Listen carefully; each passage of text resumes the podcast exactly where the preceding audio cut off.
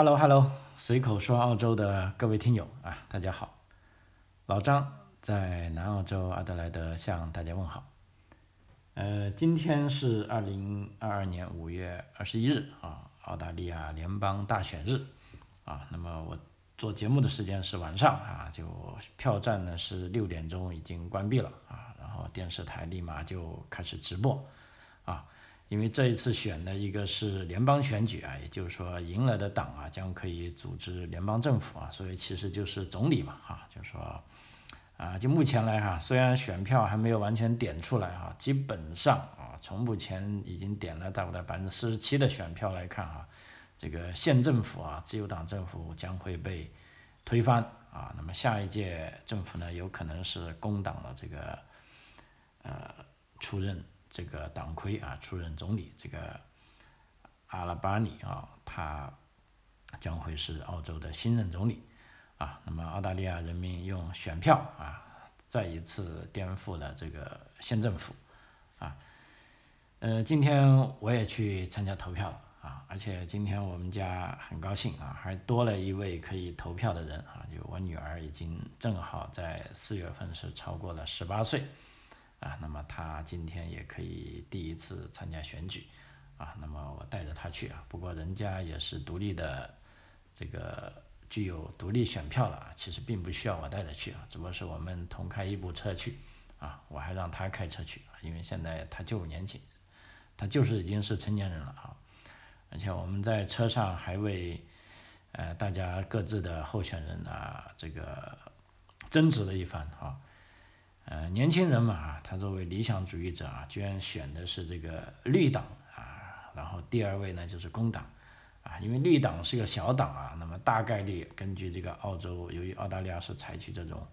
偏好投票的制度啊，因为绿党是绝对不可能过半数的，那么绿党的票呢就会拨给第二顺位的候选人啊，拨给工党啊，所以说事实上，如果呃这个工党。上台了啊，是有他的一份功劳的，而我呢，还是老办法，这次我又是选了这个啊自由党，啊，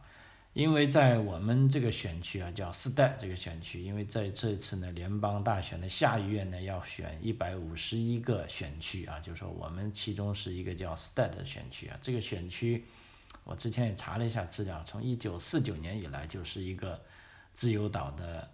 铁定的票仓啊，所以基本上工党的人都你不需要来竞争了，没法竞争哈。那么自由党的人呢，也不需要来拜票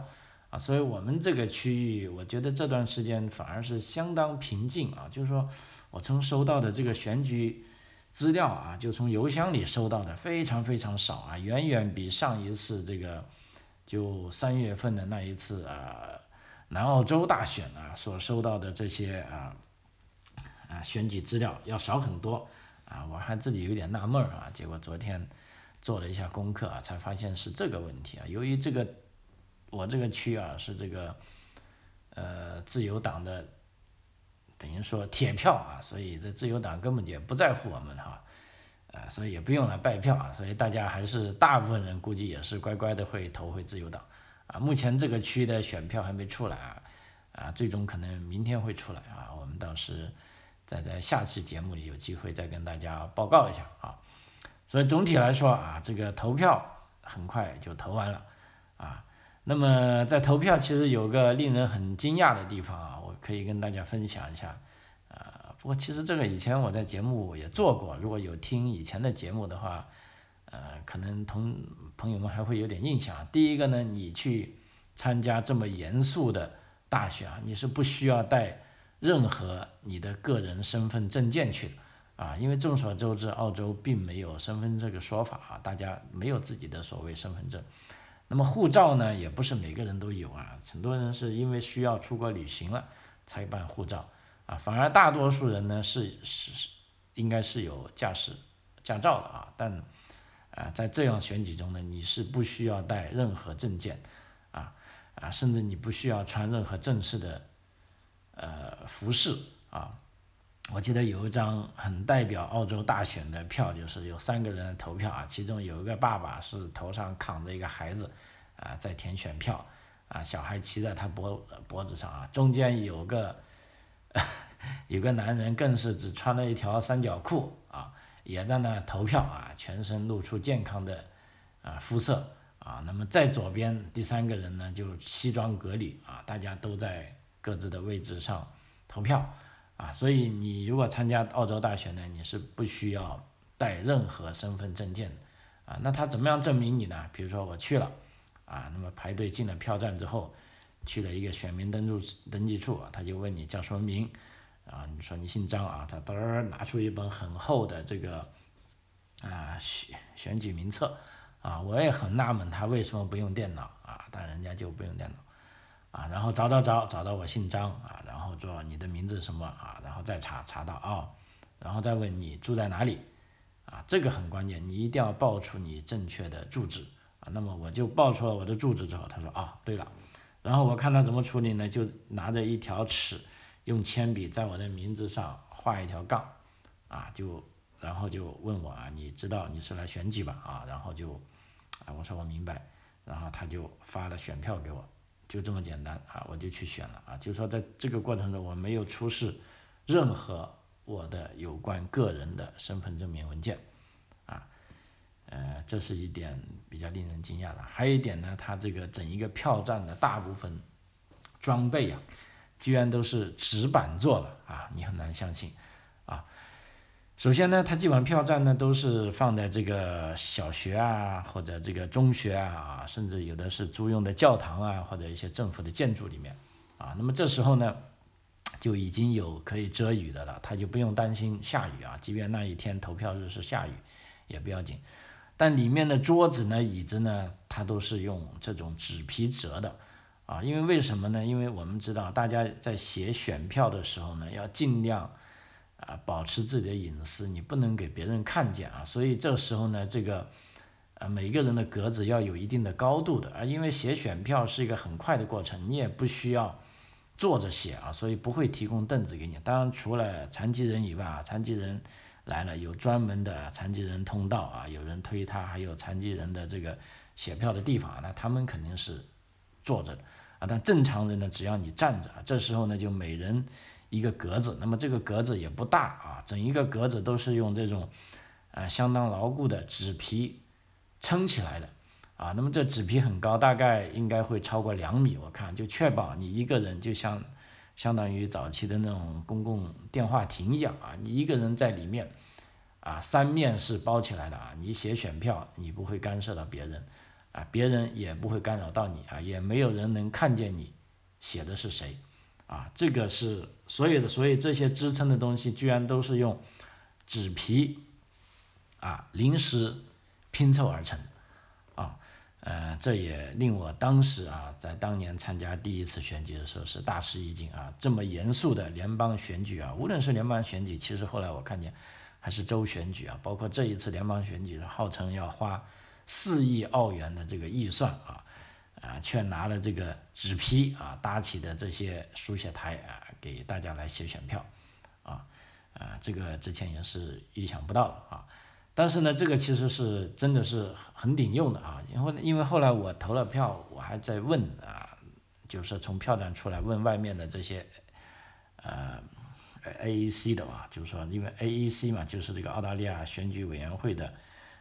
呃，简称嘛，问这些工作人员说为什么用纸皮？他们说纸皮，啊，第一环保，啊，第二呢轻便，啊，第三呢它可以重复纸利用啊，因为它用完了它就可以。拆下来，拆下来就放在车里运走，啊，只要它干净的话，啊，没有受过涂抹的话，它下次还可以用，啊，啊，他说，你看，我们这就是为了帮纳税人节省钱，啊，所以既然他这样回答，那我也无话可说了。还有就关于这个铅笔的事，因为这一次由于这个新冠疫情的影响啊，就澳大利亚选举委员会说准备了四百五十万支铅笔啊，因为之前每一次选举大概只用十万支铅笔。啊，那么这一次，因为考虑到大家最好不要用手去接触别人的东西啊，虽然进票站啊，因为现在进票站连口罩都不用戴了啊，我们也不用戴手，不用戴口罩，但是铅笔呢，他不会帮你拿，他说你要么就用自己的笔，要么就抓一支啊，在一个铅笔堆里，他说那是干净的铅笔，你就抓一个，啊，抓一个呢，然后用完呢，你要么你可以带走，然后呢，你如果不带走呢，可以扔到旁边一个叫做可回收的铅笔盒里。啊，后来就这个问题我也啊 出去，我这个人就比较八卦，问了票站人，我说哎这些铅笔你们怎么处理？哦，他说这是我秘密，不能告诉你。哎，我一听有点恼火，我说我这不是纳税人嘛啊，我问你这个岂不是很正常？没想到我这个恼火的话还没说出口啊，人家那边说 just kidding 啊，就是跟我开玩笑的啊，啊，他说这个铅笔呢，我们是要准备重复使用的啊，说他说你看这些铅笔都是已经削好的啊，大概是呃十厘米左右。啊啊都没有坏的，那我们回去呢会再把它消毒一次。啊，然后呢，在下一次选举啊可以使用，因为 AEC 嘛，可以说是澳大利亚一个啊非常令众人啊相信的机构，所以他是组织很多选举的啊，除了联邦大选啊由他组织之外，那么各州的州选举啊肯定也是他组织，有的时候甚至是各地方的康首选举啊都会有 AAC 来办啊，所以 AAC 呢他业务量 挺大啊，所以他说我这个铅笔。啊，也可以重复使用，啊，啊，大概就这么回事，啊，所以就投完了啊，所有的票站呢都是六点钟啊准时关门，啊，由于各州的时间有不同啊，所以关门的时间各不一样啊，啊，关了门之后呢，就马上开始点选选票啊，因为点选选票呢是，呃，其实是挺快的，而且由于这个采取了偏好的这个投票制度，其实点点起选票来呢。啊，可以说既快啊，也有点麻烦。但问题呢，它有个好处呢，啊，可以有一个进行双候选人的偏好计票，这个呢可以方便呃媒体来报道大概是谁最有可能赢得议席。因为现在，比如说我现在在讲的时候，大概大概率的我都敢讲是工党可能赢得了大选。而且我在讲这个节目之前，我还看了所有的本地的主流媒体。基本上都预言啊，工党会赢得大选，啊，虽然票还没点完，啊，现在就只只差上届总理莫里森出来，啊，声明败选了，但是他还没有声明败选，就估计他也想最后有没有啊咸鱼翻身的机会，啊，但是基本上啊都不大了啊，嗯。这就是众议员的众议院的选票点选方式。那么还有呢？除了众议院呢，还有参议院啊。参议院的计票呢，那可就更难了啊。基本上参议院的计票号称是世界上最复杂的参议院计票过程之一啊。这其中呢，过程的每一步呢，都需需要有许多的安全措施啊和检查啊。因为参议员呢，我们知道是由七十六名议员组成。啊，各州在参议院的议席呢都为十二个，啊，北领地呢，首都领地呢各占两个席位，每三年呢是改选一半的议席啊，所以这一次，呃，我们除了要选，啊，这个下议院的啊，全澳是一百五十个，一百五十一个选区啊，选一百五十一个新议员之外，那参议院那里呢，其中有三十六名当中呢，啊，其中七十六名啊，有三十八名。要换的啊，要换，等于说我们其实要选，啊，要把这一半的啊参议院也要换掉，啊，所以那个参议院的根据这个选举之夜啊，今晚是选举之夜，大概呢只能看出参议员参议院当选议员的趋势，而不会有正式的啊结果啊，因为跟众议院的计票不同啊。直到所有的选票总数和各州的领地席位都明了之前，都无法计算这个参议院候选人啊当选所需要的选票比例啊，所以这个选呃参议院的选举计票是啊非常非常困难的啊。至于怎么困难法呢？它究竟怎么计票法呢？我觉得如果要讲清楚这个，可能呃我还要。啊，专门要花一期节目来讲啊，那么我就在以后的节目里，如果看一下，啊，大家有兴趣的话，可以在这个留言区里给我留言，啊，或者发 email 给我啊，我可以单独为这个澳大利亚大选的计票啊计票方法做一次节目啊，因为负责选举事务的 AEC 呢，可以说是非常权威的啊，他在他自己的这个部门的啊，他在这个单位的这个格言中。他表明了啊，他们对待计票工作的态度是怎么样的呢？叫 right not rushed，啊，那翻译成中文就是说准确而不仓促，啊，所以澳大利亚的民主制度可以说是非常稳固啊，非常健康的。因为什么呢？我们跟美国相比啊，就最近一次啊总统大选啊，就像这个川普啊跟这个拜登啊，川普就跳起来说，哎，你拜登在做假票。啊，而且用各种各样的方式，就是说，你看这个计票方式是公不公平的啊？各州又有怎么样的人啊？有些人又重复计票，有的方式又没有计到票啊？结果啊，大家在吵来吵去啊，最终虽然说是拜登顺利的当上总统啊，但是目前啊，我们只要去看美国的媒体啊，凡是讲到选战的，都一定是有种阴谋论啊，就认为在选举过程中。啊，是有很大的猫腻跟不公平，啊，呃，那么这个阴谋论呢，我相信一直只要你有选举进行啊，都可能会伴随着啊这种呃论点啊，但是在澳大利亚不同啊，基本上啊有了这种民主制度以来啊，就是说啊愿赌服输啊，那么下台的人呢都非常啊大方。啊，也非常 gentleman，就是说啊，祝贺下一届人能当得更好啊。我没至少我来的那么十多年来哈，就没有看到说哪一届啊被选下去的人啊表示不服气啊，质疑这个选举的啊公正性跟这个计票的这个公正性啊没有啊。那么澳大利亚没有这种事情啊，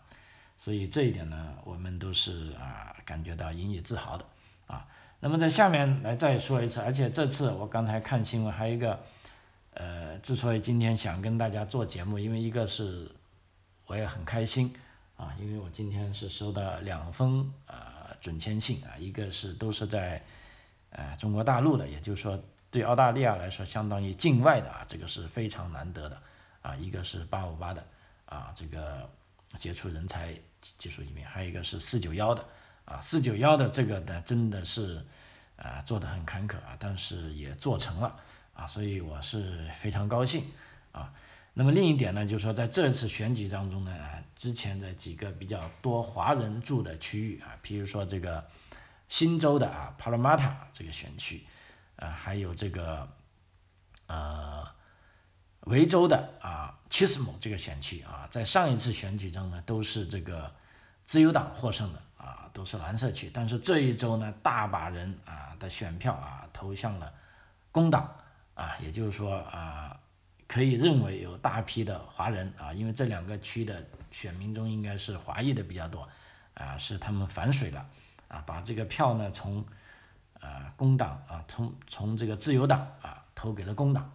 啊，那么这也是媒体啊觉得比较有意思的一个事啊，就是说可以看到各少数裔。选民啊，怎么样认可啊？对这个候选人持什么样的态度啊？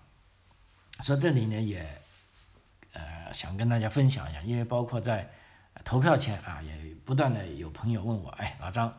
啊，该怎么投票啊？选谁好啊？因为我们好不容易来到澳大利亚啊，有了这个选举权啊，那我们应该好好利用这一张选票啊。叫做重塑澳大利亚啊，其实我觉得这个翻译是非常准确的，因为 AAC 里里面的一个中文版的这个投票呃宣传呢，就是说用你的选票塑造你心目中的澳大利亚啊，因为我觉得用塑造这个词是比较合适的，因为澳大利亚的民主制度已经相当稳固，而且非常健康，啊，你不需要用革命的方式去用暴力的方式去打破它，去重建它。而且只需要用和平的方式啊，用自自己的想法啊，利用然后来慢慢把它，就像玩这个叫做玩那个泥巴一样啊，把它塑成啊自己所喜爱的啊这种格式，或者更喜更是达到自己喜欢的方式啊，这就叫塑造一个新的澳大利亚啊，就所以 AAC 嘛，反正它必须要公平公正，它只能是号召大家。去投票啊，去投票就好了啊千万不要不投票啊，这个是关键啊。那目前看来啊，这一次投票率应该是呃会创新高的呀。包括今天据说有二十万选民是由于这个新冠疫情的影响，他们是阳性啊，被隔离了，但是他们通过电话啊进行了投票啊，那么再加上一个礼拜前的啊提前投票啊，各种各样的票啊，那么在今天都会慢慢点算出来啊，所以在这里呢，就回到刚才那个问题，就是说有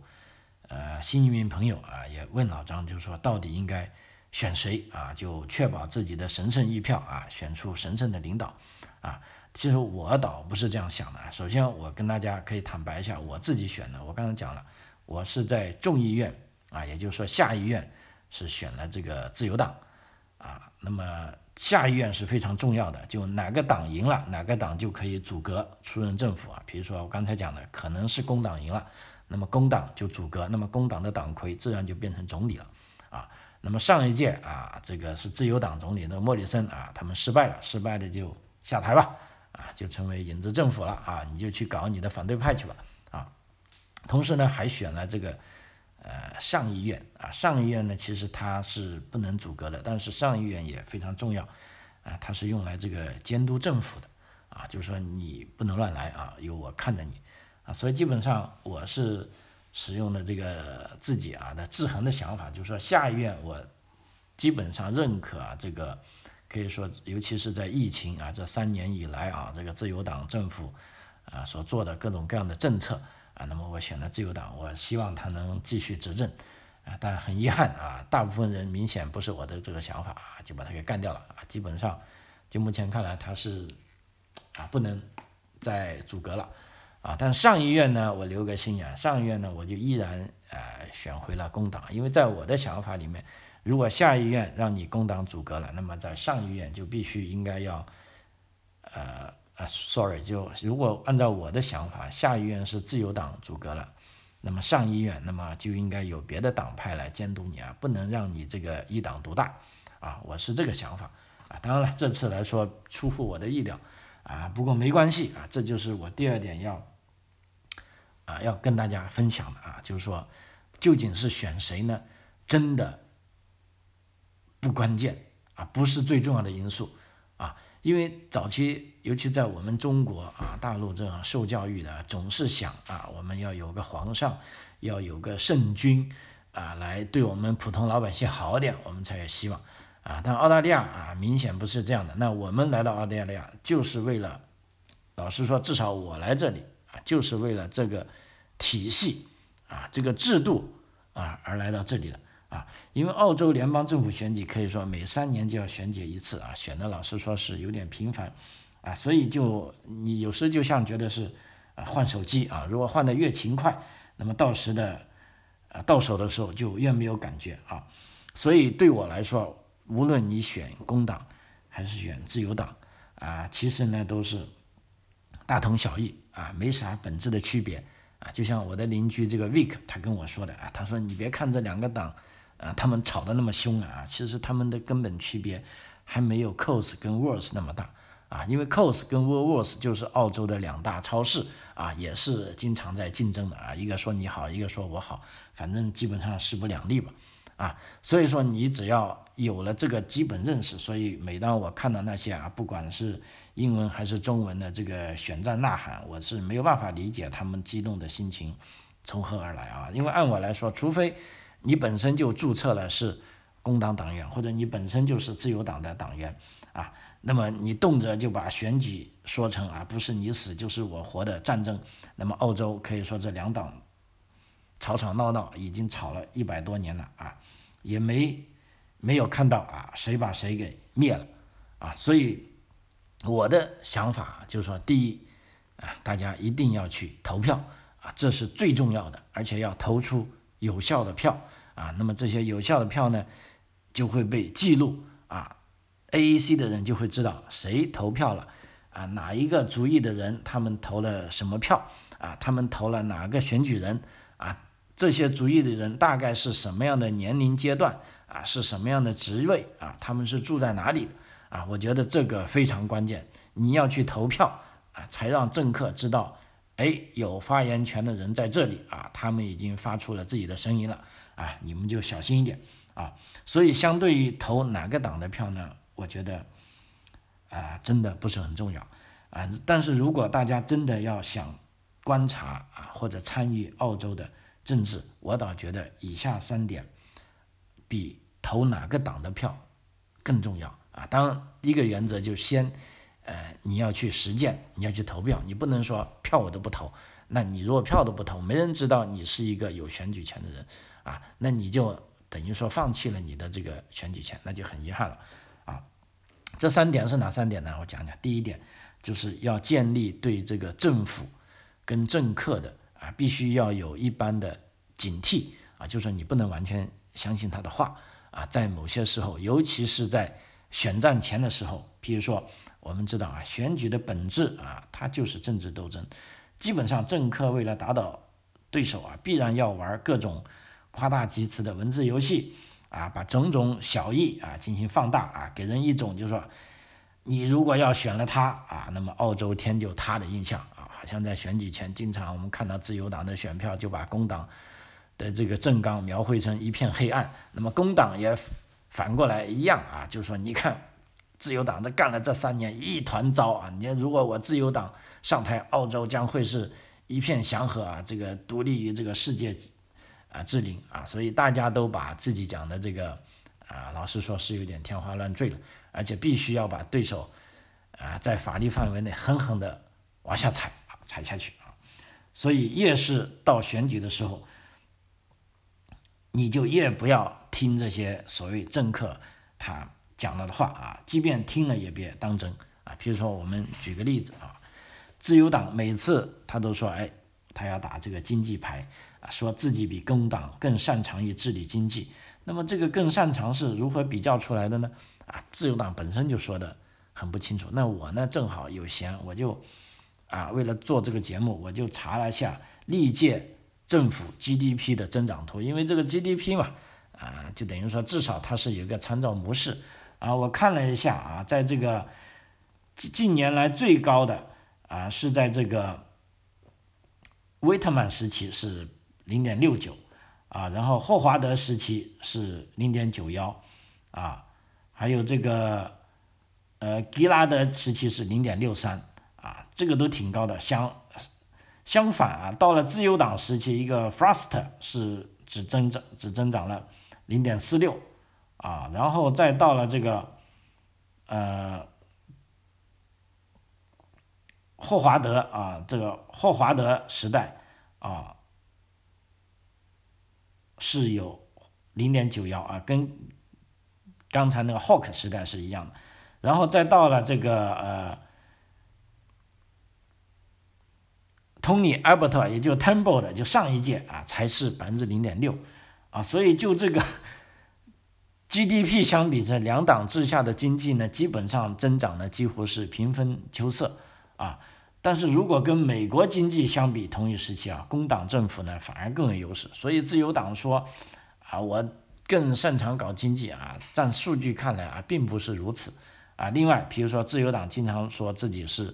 低税收，那就我就看一下这个税收占 GDP 的比例啊，明显的这个在自由党执政的时候，税收的比例会更高啊。工党的 执政的时候啊，反而。会低一点啊，所以证明这也不是自由党，啊，你拿这个话来说事啊。当然了，工党也不见得什么是白莲花啊。比如说工党的经常有一句话，就说自由党什么都有借口，却什么都没有计划啊，这也是属于毫无根据的啊一笔抹杀。因为这几年啊，尤其是在这个疫情期间啊，莫里森政府可以说对疫情的控制啊，民生的保障。啊，经济的复苏啊，大家都是有目共睹的。尤其是在对澳洲逐步解封的这个四步走的计划啊，是澳洲防疫领先世界的关键啊！你怎么可能说莫里森政府什么计划都没有呢？而且我看了一些非常独立的调查报告，就说在这一次啊抗疫疫情过程，在西方国家中，可以说澳大利亚的这个呃。因为新冠疫情而死亡的人数是最低的啊，是最成功的啊。那么这也是媒体很少有媒体赞扬澳大利亚政府的啊。那么这一期我准备可能要做一期节目，因为我也看了很振奋啊。因为之前在 在媒体上看到的都是批评的，觉得澳大利亚啊不行啊，这天要塌了，一片灰啊啊，终于看到了一份令我振奋人心的东西啊，我在可能会抽空跟大家也分享一下啊，所以这个也是在工党在胡说八道的啊，还有工党政府啊，在竞选前他在领袖这个阿尔巴尼啊，他在电台里说，现任政府的负债和赤字在历史上是最高的，但是我拿起数字一看，根本就在胡说八道啊。澳大利亚的负债和赤字最高的是在第二次世界大战期间啊，所以呃结论就是完全不扯谎吹牛的政党当然是不存在的啊，但是只是千万不要轻易把某个政客的选战言论啊当做投票依据啊，说的再好听也是一场戏啊，所以这时候呢就要求我们要长期啊关注这个呃自己身边的事情。啊，你不要说，哎，投票前我的完全是看大家的宣传资料来进行投票啊，谁能打动我，我就投谁。那么这个时候，啊，你就会陷入这个等于说玩这个文字游戏的啊这个陷阱当中啊。这个其实我觉得是一个啊不成熟这种表现吧啊。第二点呢，我觉得最重要的要破除对所谓左派啊跟右派的迷信啊，因为很多人喜欢把这个工党跟自由党。之争泛化为左右之争啊，然后就根据这个左派跟右派的定位进行党同伐异啊，只能说从某一个角度来说，这的确是一个角度啊，但也不要过于迷信啊。譬如说在这个工党，我们就知道工党是宁愿以从上到下的治理，就是说他的想法呢，就是说要管住这些大财阀，不要让他们利用资本。来进行过于强悍的剥削啊，它是等于说是一种从上到下的啊这种大政府比较更加倾向于严格管制的方法。那么自由党呢，它是一种从下到上的治理方法，它就等于说它的基本理念就是说要放松管制啊，让这个社会充满活力啊，充满竞争啊，每个人都实现啊这个澳洲梦。啊，所以基本上啊，他们就是来源于啊这两大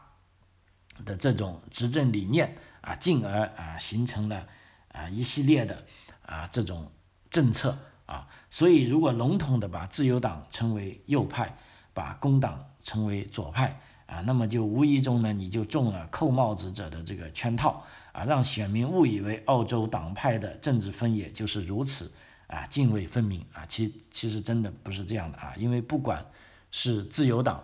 啊，还是工党，内部都存在着偏保守和偏进步的分支，要不然前几届政府也不会搞出那么多内杠啊。这个啊，茱莉亚·吉拉德跟这个陆克文对恨啊，一个人上，一个人下，然后这个人下去又把他给反复搞了一次啊。这个 Tony Abbott 跟这个 Temple 啊，搞来搞去，包括现在的莫里森。啊，也是通过这个党派的内供而上台的，啊，所以说呢，基本上，呃，没有纯粹的右派，哎，也没有纯粹的左派，就是说现在大家的很多政策啊，即便你是啊工党啊，工党有时候也会执行右倾的政策啊，自由党有时也会执执行左倾的政策啊，所以我是反对轻易的把人叫做极左。或者极右啊，当然除了这个二战时候的这个希特勒啊，跟这个斯大林啊，跟现在的这个金三胖之流哈，其他人呢，其实绝大多数领导人距离这个极啊的这个说法还是有很长的一段路要走的啊。用极来称呼对方，就相当于是啊全盘否定啊。但在澳洲来说，即便是像这个非常呃极端主义的这种一国党。绿党啊，但是事实上他们的政策主张也并非全无可取之处啊。比如说我女儿她投的绿党啊，绿党的政策概念就是说牙医要放进全民